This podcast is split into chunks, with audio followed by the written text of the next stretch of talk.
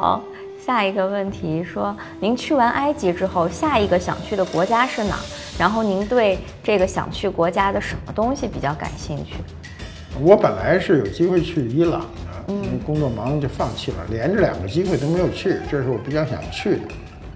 我觉得中东啊，中东地区呢是整个伊朗高原，它都是古文明的发源地嘛。中东周圈的文化都比较古老，最近来的两千年以上，所以有机会去伊朗看看还是挺好的。包括伊拉克，你别看伊拉克这么这么这个战火多年啊，伊拉克保存这个两千年的建筑，一千年以上的建筑还有好几千座、上千座啊，但中国只有四座，你算算啊，所以它那保留下来很多文化古迹，那特值得一看，尤其是彻底清闲的时候去看。不赶，我们现在出门老赶路，就是事情安排的太满。嗯，慢慢的去看，去感受。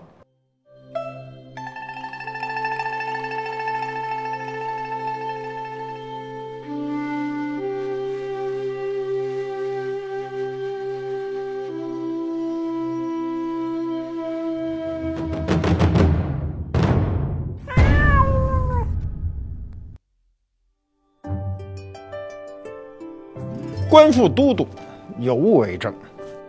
夏天来了啊！夏天什么时候来呢？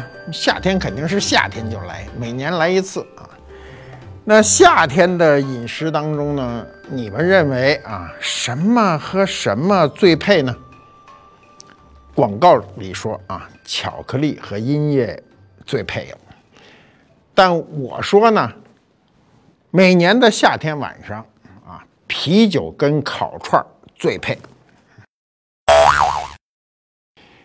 走在全国各地的大街小巷，一到这会儿，到处都能看见左手拎着啤酒瓶，右手拿着烤串的人们啊，聊天畅饮，有时候还影响别人，这一点不好啊。呃，晚上吃烤串的人一定要注意，不要大声喧哗。那么，在这个吃吃喝喝的时候，我们有没有想过，这啤酒和烤串到底有多久的历史？我想，每个人啊，吃喝的时候很少去考虑我们的饮食文化，很少有人去追寻我们的饮食的历史。我们今天就聊聊这个。我们先说什么呢？先说烤串吧。我们今天啊，以中国菜而论啊，我们的烹调方法是逐步完善的。我们今天的烹调甚至比我小时候的烹调都要复杂。你比如我吃过那个低温牛肉，所所谓低温牛肉是什么呢？你手也不能摸啊，它大概六十多度，慢慢的、长时间的，据说得五六个小时才能把这牛肉做熟啊。这牛肉上来以后是什么样呢？是淡粉色的。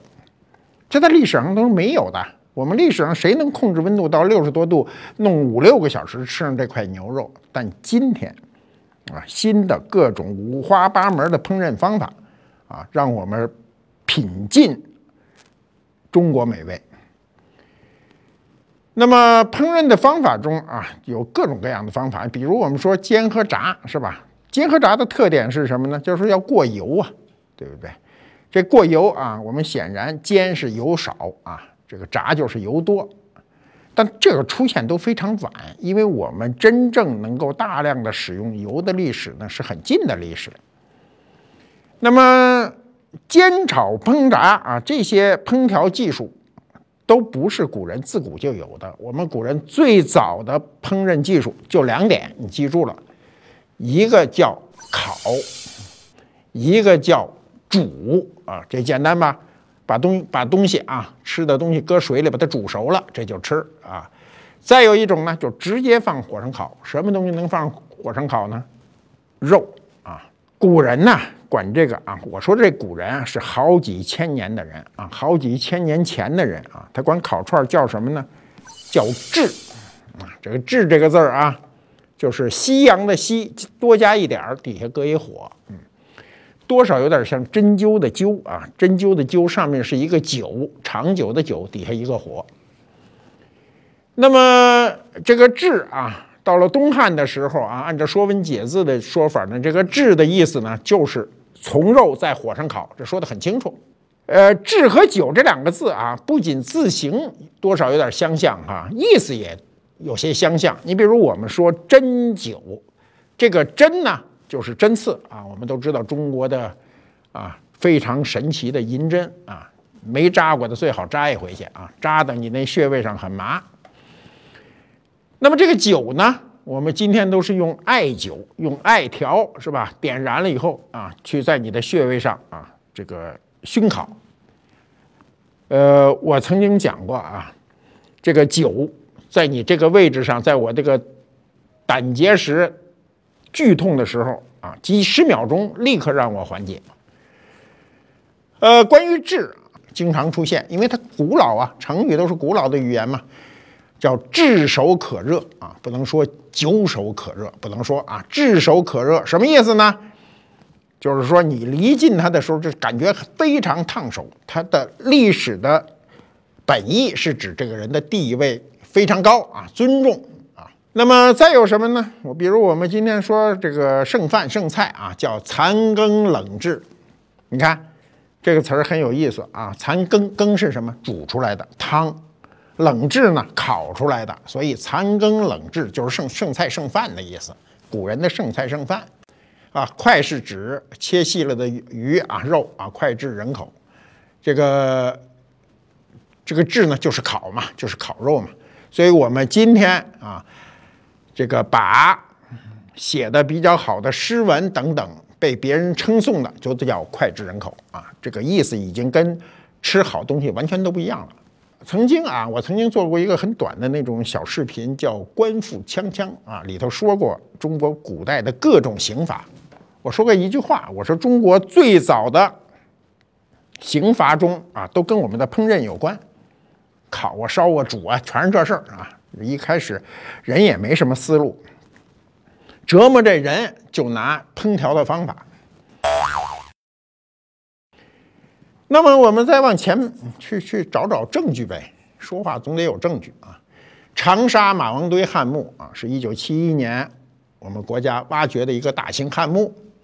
这个大型的汉墓中呢，出土了大量的简牍，就是文物记载嘛，它有文字，有什么呢？它记载的关于这个制啊啊，它既有牛制，那显然是烤牛肉；牛肋制，那就是肋骨这牛肉；有这个豕制啊，这个豕就是猪啊。我们不说过马牛羊鸡犬豕，这个豕就是指的是猪，嗯，还有。比如有鹿炙啊，还有雉鸡啊，等等等等。这个炙肉啊，咱们现在就干脆说白了，就别说这个古字了啊，就是烤肉这事儿啊，用这个木签子、竹签子、铁签子穿在一起，在小炉子上烤呢，那就比较讲究啊。烤肉我们今天啊，都是用这个金属签子啊，钢签子、铁签子签着，在这个。这个烤炉上烤，古人呐一开始没那么好的金属，一般情况下都是拿木签子或者竹签子啊插着它去烤。这个在汉画像砖上啊、画像石上都有表现啊。这个我们今天这种能找到古人烤烤串的证物啊，在汉代是非常流行的。我们在这个古代的陪葬物中，汉代的发现的呢，比如马王堆汉墓中就出土的这个。呃，肉串呢都是有实物，保存的还很不错，看得很清楚啊。这种肉串，宁夏的墓啊，你知道，一到西北地区出土的文物往往都特好，因为西北比较干燥，它出土的那个肉串清晰可见，那肉块还清晰可见。那么两千多年前啊，我们就已经有了专门烧烤的烤炉，那烤炉有多么精美呢？啊，你没看见，你都不能想象。我们今天满大街的那个。那烤炉实在不怎么美观，就是一铁槽子，是吧？长长的，然后里上搁上炭啊，然后肉串架在上面烤。两千年前啊，我们的南越王啊，这个赵胡啊，这个在他的这个墓中啊，就出土了烧烤炉啊，出土了几件呢？出土了三件，可见他这人特爱吃烤肉。他为什么爱吃烤肉啊？南方人好像跟北方人比起来，北方人愿意吃烤肉啊。烤肉是一个比较野蛮的吃饭方式。你想想，这肉拿来直接搁火上烤，它说相对来说都比较野蛮嘛。南方人为为什么愿意吃呢？这南越王是因为南越王根本就是北方人啊。这个赵胡啊，也叫赵默啊，他的爷爷赵佗啊，华佗的佗，他就是河北人啊。河北人当年呢。秦政府呢，就派着他去了南方啊。这老头儿一到南方，倍儿适应南方，不愿意回来了。但是还是思念北方的饮食习惯啊，所以就做了这种青铜的烤炉。这烤炉很有意思，方的，带环啊，带环是为了隔热，比较好拎着。四个角翘起来，为什么四个角翘起来呢？防止这个烤肉的时候滑落。嗯，东西做的非常优美啊，我都想今天我们要复制这样的炉子啊。肯定大受欢迎啊！不老说文化创意产业嘛，将来我给你复制一个啊。那么这种烤炉里头一定是置于红炭的啊，用炭炭烤啊。这个古代的烤肉啊，往往是大串儿啊，你从这个汉画像砖上能看得很清楚。我们现在烤一般都是小串儿啊，所以有个词儿叫撸串儿，把它撸下来就吃啊。我当年啊去新疆，那时候就特愿意。吃烤肉到了新疆啊，这个不吃烤肉是不可能的。不吃烤串儿，新疆的烤串儿呢有大串儿和小串儿之分啊。什么叫大串儿啊？那大串儿可跟我们城市的这大串儿完全的不一样。有这么长，一米长啊，一米长啊。那个一块肉啊，跟核桃那么大啊，那么大一块肉，整整一串儿，这大串儿。这大串怎么烤呢？它直接就在地上烤，在地上挖一坑啊，里头都是炭，上面架着大串搁在上面，烤到滋滋的流油啊。就是咱正常人啊，那时候人能比较能吃啊，能吃个两串大概啊。今天我估计五个人能吃一串就不错。这小串呢？就是架炉子烤了，站着在那儿烤。我去的时候啊，那朋友带我去，一去啊就吓我一跳。一进去说：“哎，说咱吃什么呀？”我一看这小串儿这个有意思，吃小串儿。上去他就说：“啊，给我来三百串儿。”我一下就愣了。我说：“啊，咱要多少串儿？”说三百串儿。我说：“那吃得了吗？吃得了，一人就能吃三百串儿。”你们是没见过新疆那小串儿啊？那有意思。第一，签子极细。极短，肉极少，我都不知道他怎么穿上去的。一百串就这么一掐啊，这么一把抓着，跟头发似的，哗哗哗的烤。一个人吃三百串是非常正常的一件事儿。所以在新疆吃烤烤肉串啊，就这数量和这感觉超过了内地。但到了内地，他就为了适合这个市场，他穿的大了。他为什么把那肉串穿的比较大呢？省事儿啊。你想想，一个人上来吃三百串肉串，光穿起来多大功夫，多多少钱啊？所以那种小串吃起来特过瘾，拿在手里攥着啊，有数量感。在新疆的这种集市当中啊，人是边弹边唱啊，边吃串边喝酒。嗯，人家那歌啊，那时候我是八八十年代初嘛，大概八二八三年那时候我去的时候。那时候流行歌曲还不怎么流行呢，所以那新疆人唱的歌咱都听不懂，但听不懂呢，特好听啊啊！就我们现在这歌都唧唧歪歪，你也不知道他唱什么啊，而且老是个人那事儿都含混不清。那新疆那唱歌虽然你听不懂，但你能感受他那种热情啊，人家唱完了，人家也不管你要钱啊，不像我们。我后来在内地碰到有些，你吃饭时候旁边有人唱不给钱不走，人家那不是唱的倍儿高兴，你愿意给钱不给钱，你不给钱他比给了钱还高兴，人家走了，啥事儿没有，人家不是为这个啊，就弹唱为了挣钱，不是，他是为了他的快乐。尽管你愿意给他点钱，你给他钱和不给他钱，他对你的态度没有丝毫改变。这是我当时去新疆时候感觉最神奇的地方。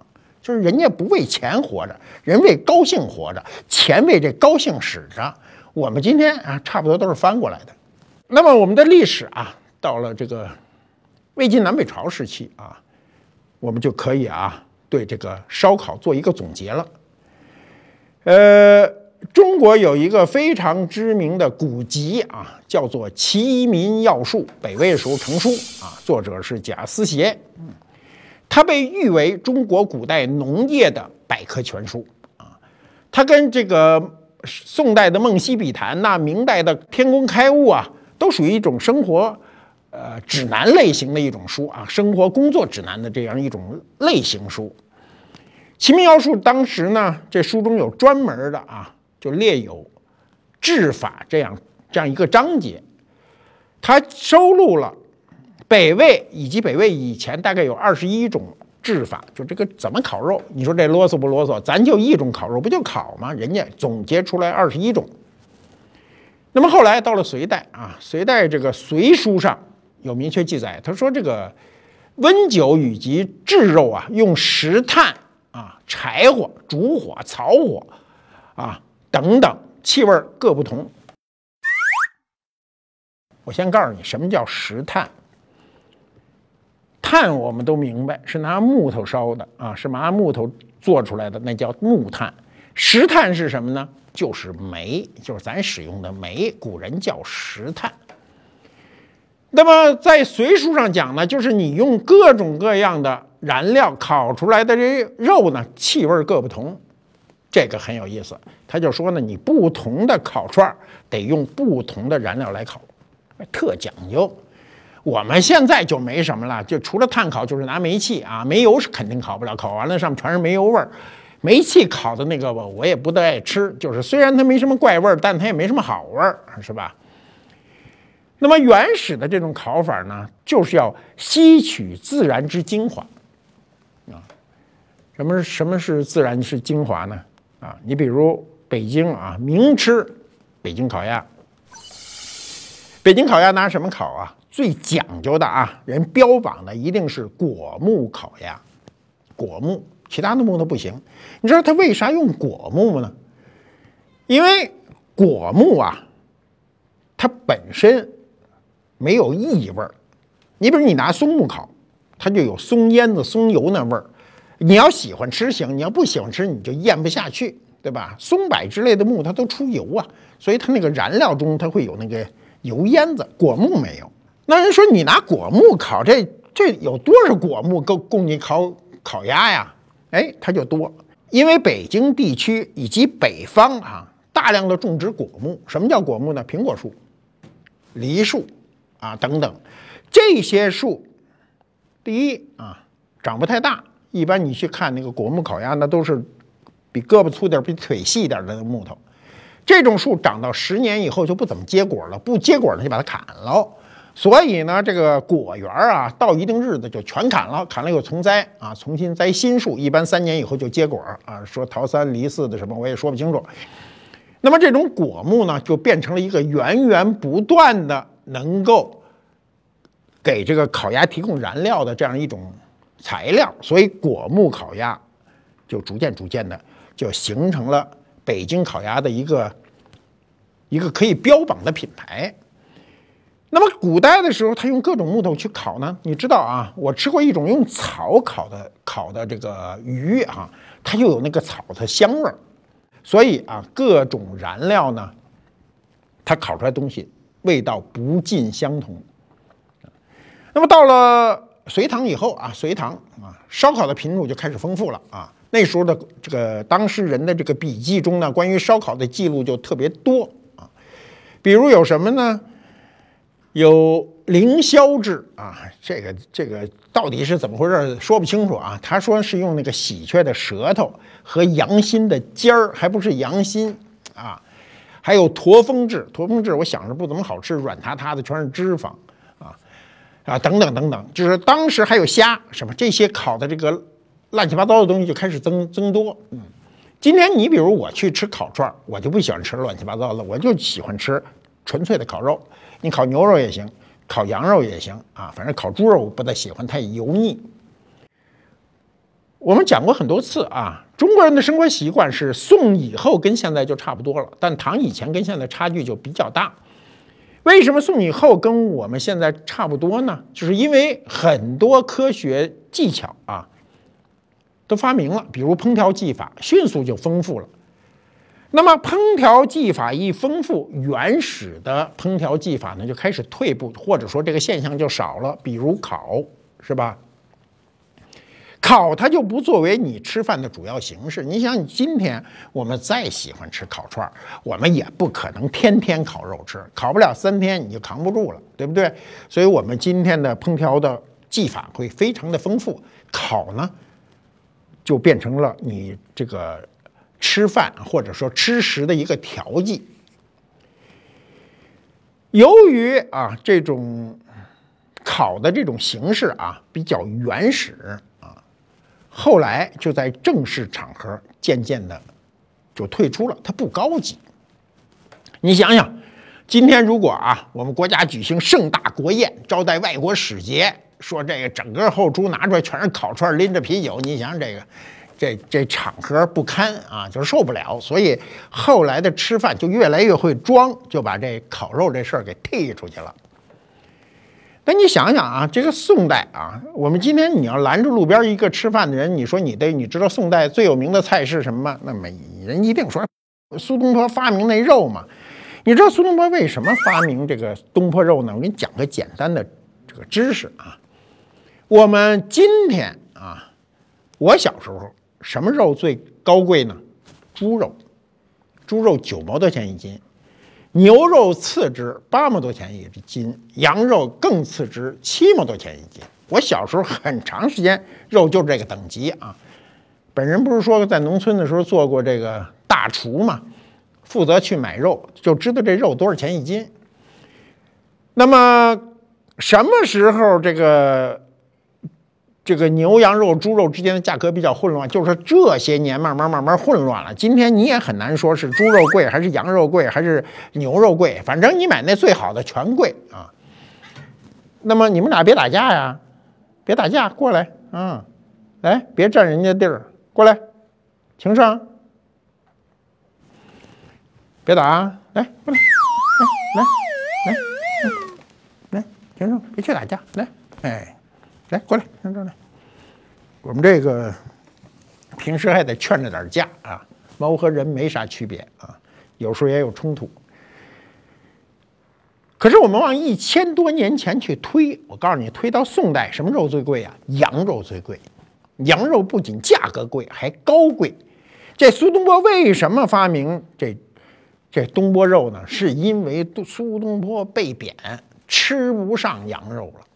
被迫吃猪肉，猪肉有腥臊味儿啊！你不吃猪肉的人一吃那受不了啊！你不信你们谁有啊？就吃猪肉的人，谁能坚持半年不吃？你回过头一吃，你马上就吃出那味儿了。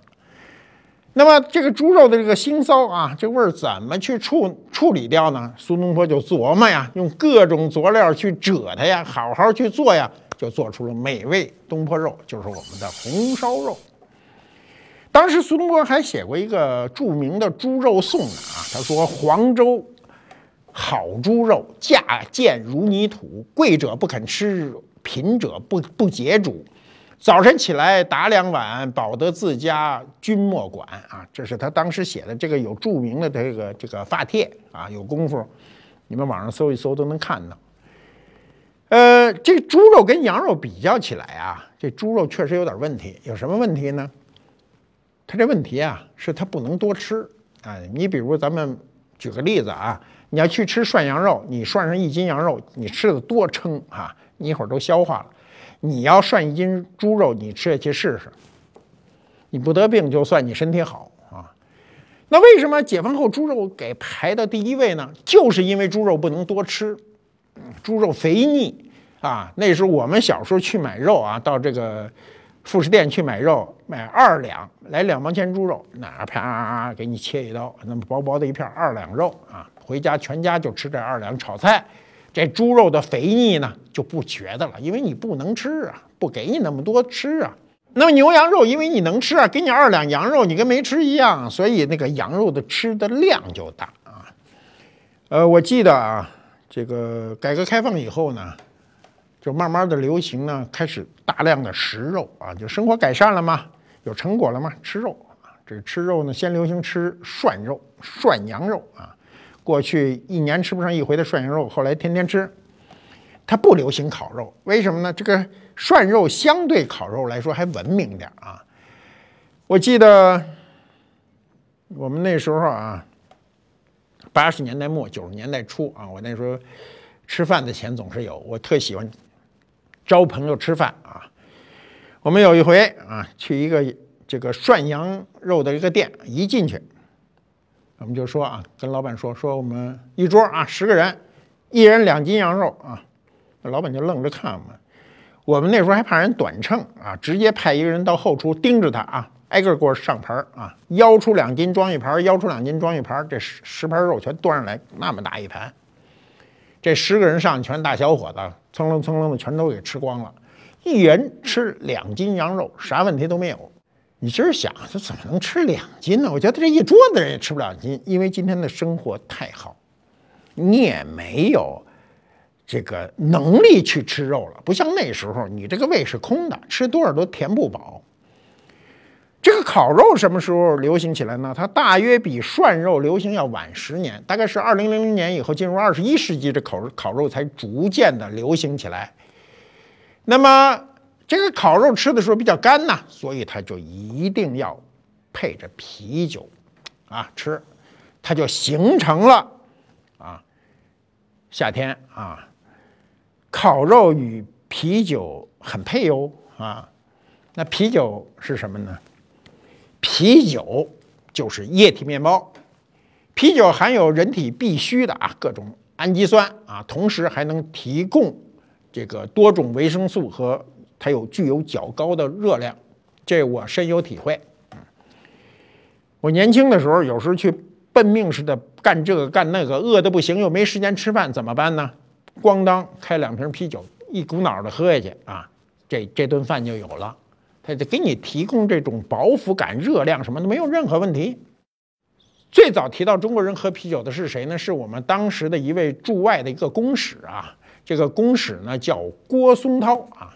他在他日记里有这么大有这么个记载。他这个日记什么时候写的呢？是一八七七年。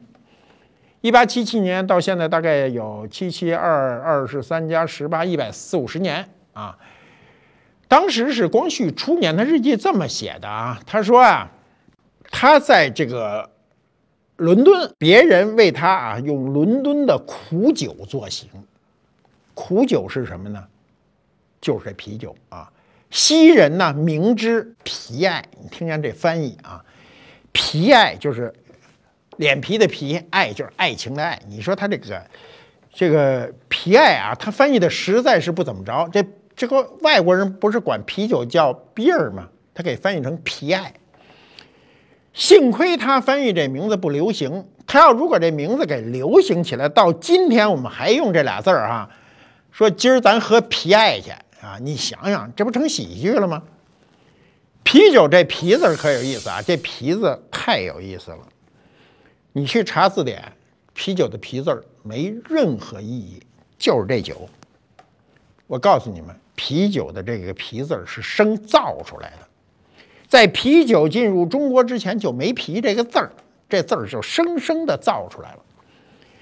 我们讲究这翻译啊，要信达雅，首先要信啊，然后呢要意思要准确，你还要好听。你看那个“皮爱”这个就不不雅，是吧？那么这个啤酒什么意思啊？就是翻译的译音啊。刚才我说了。这个啤酒啊，英文叫什么？我发音不准，你们凑合听，叫 beer，beer 就变成啤啊。这啤虽然不是那么准，但是它也不能叫，它也不能翻译成 beer 酒啊。你说今儿喝那 beer 酒，这太难听了啊！这这中国字你得回避，所以它就生造这么一个字啊，叫啤酒啊。那么。中国第一家啤酒厂是哪年建的呢？我告诉你啊，是一九零零年，考记大数整数啊，这是个俄国人啊，在这个中国哈尔滨办的第一家啤酒厂，距今啊很好记，一百一十八年。第二个啤酒厂是谁办的呢？那显然是德国人啊。这德国人呢，呃，俩人啊，还拉着一英国人啊，一块儿在哪儿建？在青岛啊。这是一九零三年，那距今一百一十五年，所以我们青岛才有著名的青岛啤酒，历史一百一十五年，当时叫日耳曼啤酒公司，对不对？从一八九八年到一九一三年啊，十五年期间，这十五年归德国人管。德国人来这儿建设呀，我们今天到青岛去，还能看到青岛的建筑，什么德国风啊，是什么？包括青岛啤酒厂，我都去参观，那设备全是西门子的，今天都可以用啊。那么这个德国人来了，不能不能不喝啤酒啊！你们今天要到德国去，到处都是喝啤酒的人，所以他就先为自己建了一个啤酒厂。一战爆发后以后呢，日本人不就攻占了青岛吗？青岛那个德国人鞭长莫及，顾不上了，只好就退回去了。日本人呢就把这个啤酒厂给弄过来了，当时改成了叫大日本卖酒株式会社啊。人家这卖酒可不是去买卖的卖，是大麦的麦。我们知都知道啤酒是用大麦酿造的，对吧？那么这个。青岛啤酒就改名了，这商标你去查查它的历史。我到那个青岛啤酒厂看历史，很有意思。这啤酒叫什么啤酒呢？叫札幌啤酒，还有叫福寿啤酒，还有叫麒麟啤酒。今儿你到日本全看得见。还有一个我们都很很很很很很熟的叫朝日啊，好像叫阿萨希，嗯，朝日啤酒啊，当时供应了当时胶东半岛的日本驻军。当时那日本人呢还做广告呢啊，两个广告，一个是古代的英雄啊，那这个一个是穿着旗袍的古典美女，古代英雄就是刘关张啊，喝喝酒；另一个就是近代穿着旗袍的美女，他认为啊，英雄和美女都需要这啤酒。你看人家这广告啊，全部都囊括了，男女都囊囊括。那么北京啤酒啊，最早出现在哪儿呢？最早出现在我们北京啊天安门旁边的东郊民巷。它是个使馆区，德国人有多喜欢这啤酒呢？就是德国人是没啤酒没法吃饭，所以德国成立使馆以后呢，立刻就把这个啤酒就带入了北京，就是从东郊民巷那个地方呢，就出现了啤酒。据说啊，有一天啊，这个夏天啊，就是夏天，德国人呢在使馆院子里喝啤酒，几个华工呢，就工人啊，在那儿帮他清理花园啊，弄得满头是汗，然后这公使夫人呢，就给了他们一人一瓶。啤酒喝啊，一人一大杯，让他们喝了以后解暑啊。这几个工人呢，一喝呢就连连摇头，恨恨不得就吐了啊，说受不了，我们享受不了您这东西。这这些人呢就撤出去了。撤出去以后呢，这公使夫人还觉得这个这中国人不行，实在不习惯这个。最后这几个啊工人私下说：“这什么酒啊？”说那颜色啊，跟马尿差不多啊，味道苦了吧唧的，跟汤药似的。说真的不如我们这酒喝着痛快啊，所以呢，他们就把这个啤酒戏称为马尿。啤酒这马尿的流行至少一百年啊，一百年来啊，中国人经常把这啤酒称之为马尿。这些年才是逐渐逐渐这个声音远去。我小时候听我爹都管那玩意儿叫马尿，嗯，说来两瓶马尿，嗯，就是啤酒。那我们说了半天啤酒啊，这个啤酒的历史到底啊有多长呢？它真的非常长，它可能比那烤肉还长啊！我们一想，那烤肉肯定长啊，那人只要吃肉，肉一开始是是大火自然火燃烧以后烧的动物尸体一吃，呵，这烤完了比那个生的还好吃呢，所以这烤肉就出现了。但是我们说的烤肉是有意识的，你插起来形成串的这烤肉到底有多长的历史？我们去。去搜寻一下历史的痕迹啊！啤酒有多远呢？它的历史非常远。到底是谁发明的啤酒呢？说法不一啊。这个最久远的说法，亚述啊，亚述文明、苏美尔文明啊、伊朗文明、埃及文明、中国文明，大家都明白。后面的事儿都比较明白。那么苏美尔文明中呢，它有一段记载啊，这在这个四千年前，这很早了啊。我告诉你，四千年前的记载非常重要。为什么？因为我们那时候还没有文字，我们的文字大约有三千八百年的历史。四千年前的《汉谟拉比法典》中呢，呃，就有这个啤酒酿酒师的这样一个职业了，并在法典中呢，对啤酒和酿酒师做了严格的法律规定啊。所以在苏美尔文明中啊，这个不同等级的人能购买的啤酒的上限不同，就是你还不能随便买。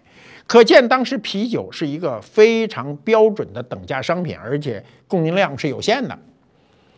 那么古埃及也是比较早使用的啤酒的地区啊，在埃及啊建立这个金字塔的这个修建当中啊，我们前面讲过这个埃及金字塔啊。当时就专门有人负责啊酿酒和做面包，工人呢每天都可以领取二到四升左右的啤酒补充能量，二到四升很多啊，我们现在大概是相当于两两三瓶啊，很多了。那么一九八零年啊，这说起来就是三十多年、四十年前吧，三十三十多年前，嗯，有一个啊。有一个西方的有一个博士生呢，在努比亚的木乃伊中啊，发现沉积在骨质上啊有抗生素。你说这抗生素这发明是多晚的事儿？不就上个世纪的事儿吗？这个抗生素呢，就是四环霉素。四环霉素发明非常晚啊，我们知道青霉素是二战期间发现的啊，就是那么到一九五零年，这个四环霉素呢才发明出来啊。那么，在当时埃及木乃伊的身上有大量的沉积的这种四环霉素呢，不可理解这事儿。那我们发明还不到一百年呢，说它怎么好几千年人身上全是这个呀？结果到了二零一零年呢，就继续啊研究，就发现呢这些骨质里的四环霉素呢，它是来自于古埃及，是当时的努比亚人使用抗生素啊，远远超过我们的想象，剂量也非常大。当人们就想说这个这怎么来的呀？他不可能吃四环素这药啊！后来就发现给他带来四环霉素的这个食品是什么呢？就是啤酒。我们早期的啤酒啊，包括亚述人的啊，包括努比亚的这种啤酒呢，跟我们现在的啤酒不大一样。我们现在的啤酒啊，除了新酿的这种生啤酒有点浑浊，我们大部分啤酒是透明的，对吧？早期的啤酒呢是不透明的，而且比较浓稠啊，有点像我们的米酒。我们今天都是要清清冽，那酒一定要透亮好看。当时的努比亚人肯定是非常乐于大量的饮用这种这种啤酒，原始啤酒。那么这种原始啤酒呢，中呢含有大量的四环霉素啊，它是因为是这个。在它发酵的过程中生成的四环霉素，呃，后来呢，古人啊，古人就发现，这个啤酒啊，由于它含有四环霉素啊，它呢有治疗外伤的作用，呃，治疗口腔呃口腔炎、牙龈炎的这个作用，就是你用它漱漱口，这个嘴就很容易好。包括这个什么阴道的清洗啊、外伤的敷料啊，当时这个啤酒就变成了。包治百病啊啊！那么这个证据从哪能知道？从几个月大的婴儿的木乃伊中依然有四环霉素的沉积，那就证明当时孕妇啊也大量的喝这种啊这种古粥状的这种原始的啤酒。古埃及人啊，他肯定不知道啊什么叫四环霉素啊，但是他知道这种啤酒不仅仅能给你带来一种。啊，饮用时候的这种幸福感，还能解除身体的很多病痛。在古代啊，人跟今天不一样，他没有西药，没有西药，凡是有西药的因素的这种药都特别灵，啊，所以你喝点这种啤酒啊，你身上的病痛啊，比如你的炎症马上就消失了，你会觉得很舒服，所以你就对这个啤酒有依赖性。那么啤酒从地中海沿岸呢，后来就传到了欧洲大陆，在欧洲就蓬勃发展。到了大概公元前四百多年，那距今大概两千五百年的时候啊，这个希腊的有一个作家就在他著作里写了一个事儿啊，他就说一个呃希腊人最完美的菜单是什么呢？是面包、肉、蔬菜和啤酒。你想。两千五百年前那菜单跟今天你去欧洲去吃饭都差不多，不就是要杯啤酒，来一个沙拉，然后来一个主菜，就一块肉排，最后吃俩面包完事儿，就这么简单。两三千年以来哈，他那个生活的这种基本形态没什么变化，这欧洲人。那么希腊人呢，他就开始慢慢慢慢制作这种度数比较高的这个啤酒啊，就放在这个比较漂亮的容器中，比如金银器中啊饮用。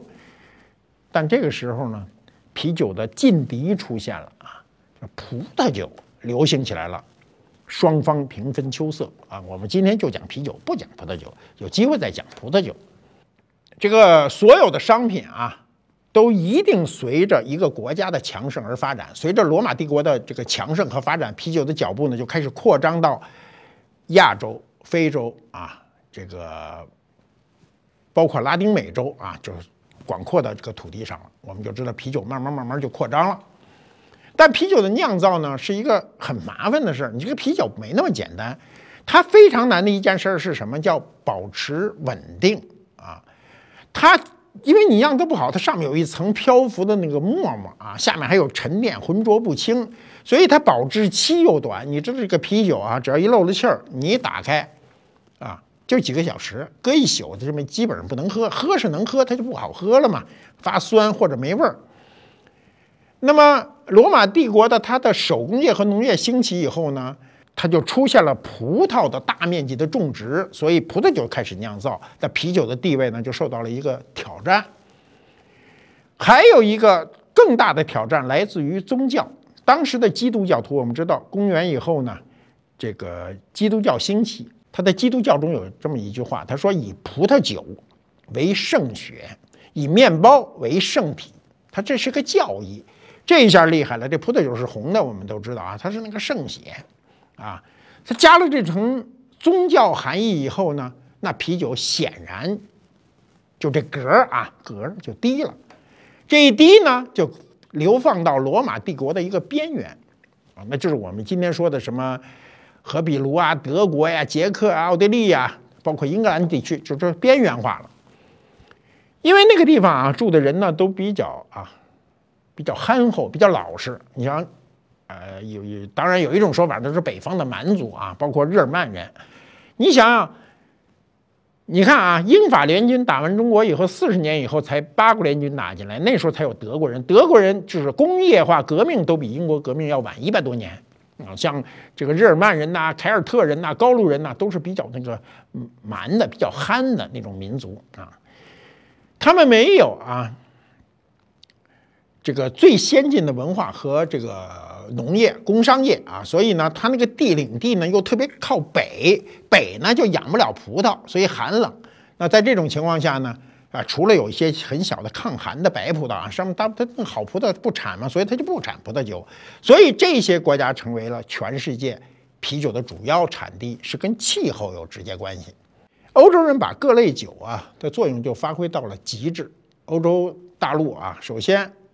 是把早餐啊中加入鸡蛋的啤酒呢，这个倒在面包上，这种吃法啊，你今天听着很土啊，这种吃法一直流行到十八世纪，在德国还能看见呢啊，就是早上起来打一鸡蛋，搁啤酒，把那啤酒倒在面包上，你想这多土又麻烦。然后早餐干嘛呢？早餐喝普通啤酒啊，午餐喝什么呢？喝淡啤酒，晚餐喝什么呢？喝浓烈的黑啤酒。嗯两餐之间呢，还要再喝上几杯。你说他这一天还干不干活了？上不上班了？这一天从早喝到晚，我还真有一朋友就能从早喝到晚，天天的手里没酒是不行的。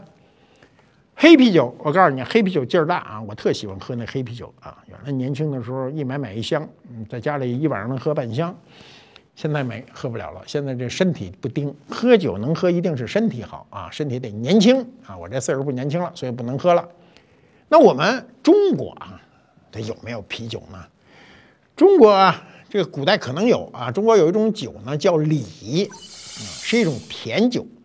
甲骨文中呢有对应的一个记载。那从它这个记载中，我们分析呢，它有点像啊啤酒，因为他说那里头有麦芽和谷物。我们都知道这啤酒可不是米酿造的，是大麦酿造的啊，对吧？所以这个。如果是用谷物，如果这个谷物指的是大麦啊，或者是小麦，算不算？我就真不清楚了啊。那这个可以算是原始啤酒。我们今天老说哈，说这个“李”这个字儿啊，一个酉啊，一个酉酉字边儿凡是跟这酉字边儿相关的字啊，都是跟酒有关。你看酒怎么写呀？一三点水，一个酉，是吧？酉是什么呢？是一容器，是一罐儿啊。凡是跟这酒罐儿相关的字啊，全是跟酒有关啊。你比如醇啊，乙醇啊，你比如这个李啊，你比如还有醋啊等等，醋就是酸了的酒嘛，等等，反正只要有字打边的，这个基本上都跟酒有关。哎，比如我们生活中好像没什么字儿跟这个古字儿相关了啊。其实有一句话啊，上半句大家都知道，下半句就都不清楚。上半句叫“君子之交淡如水”，这句话我们生活中老说啊，“君子之交”。那么下句话是什么呢？与它相关的这句话呢，叫“小人之交甘如醴”。这个醴就是可能就是啤酒，就是原始的啤酒，很甜。这句话谁说的呢？出自于庄子。啊，庄子说的，所以呢，历史上可能给了我们一次发展啤酒的机会，但我没有抓住啊，因为它是小人之交。你想，小人之交谁抓这事儿？现在啊，我们每年的夏天又到了，一到夏天最热的时候啊，啤酒和烤串就走上了大街。我们有的城市还做啤酒节、烤串节啊，最好的时间，大家都很高兴。嗯但是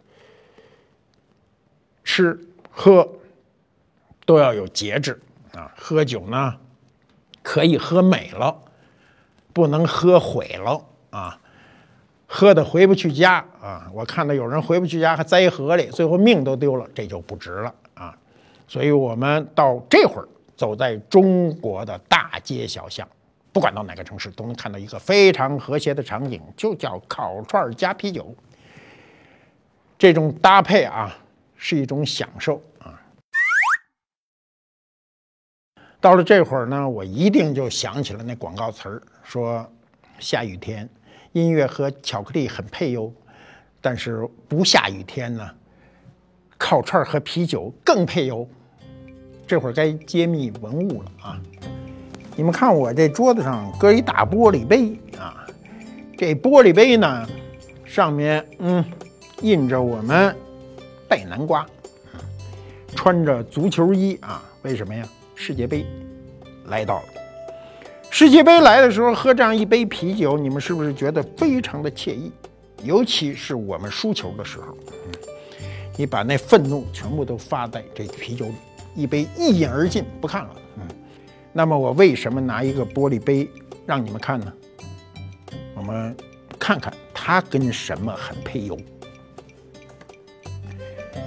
你们不能想象啊，古人的啤酒杯神奇吧？你们看看，嗯，这是一个两千多年前的一个杯，这个杯是不是喝啤酒我不知道，但这个杯型太现代了，现代到你无法想象，这是两千多年前中国人的制造。我们很想复制一个跟它一模一样的，我只不过改一下材质，比如玻璃的。我们找到了所有的玻璃厂，没有一个玻璃厂敢接我这活儿。你看这个杯，跟它是有区别的，对吧？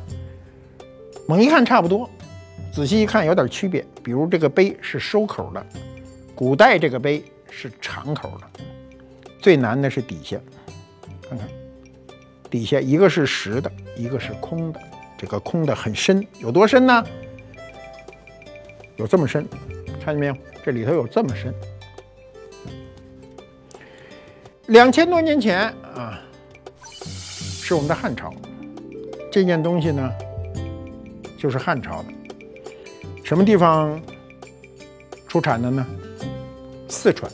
四川历史上就是一个物富民丰的地方。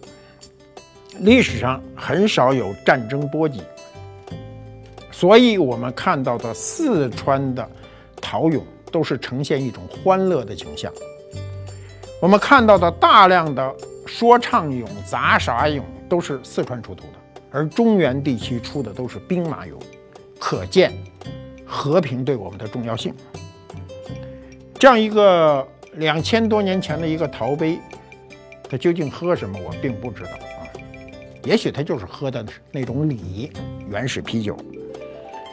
嗯，在这个杯啊，我获得之前，我真的不能想象，我们历史上有这么现代的一个杯，这个杯型完美到无以复加。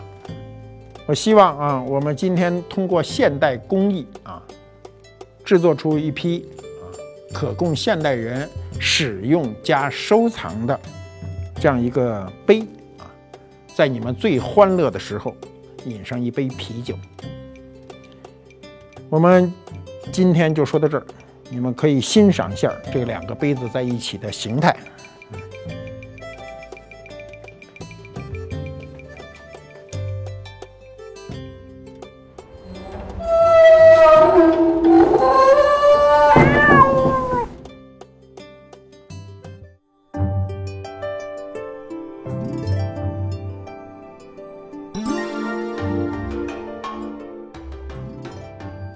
官复猫揭秘官复秀，很多人呢都认为啤酒啊都是对瓶吹才够爽嘛，但并不是所有的啤酒呢都适合好饮，有些啤酒啊是需要细细品尝的，而不同形状的啤酒杯呢对啤酒的影响也很不一样。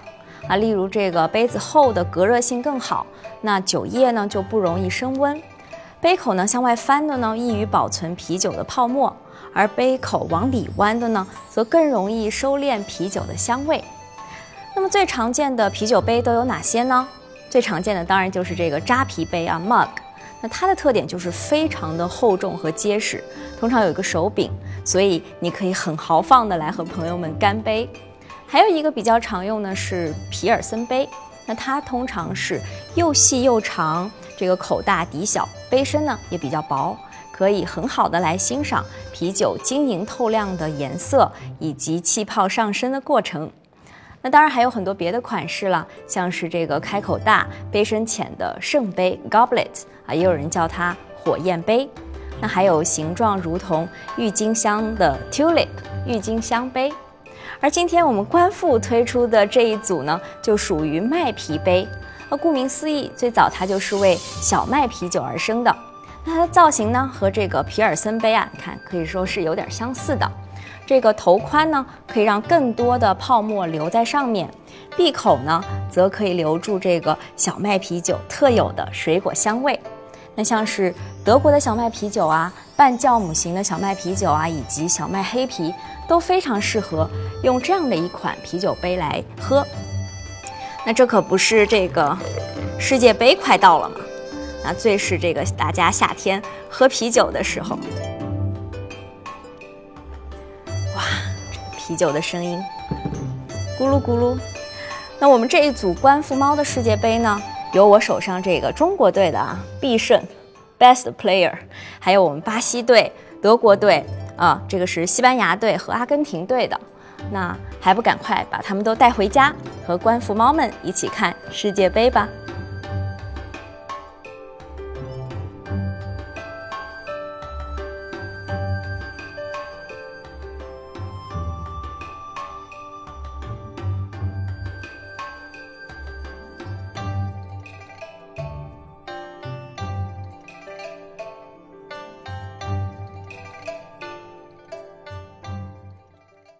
因为自己做的不完美，会焦虑吗？是应该尊重父母意愿，还是选择自己的梦想？不知道未来会是过什么样的生活，自己可能永远都找不到你想要停留的那个地方。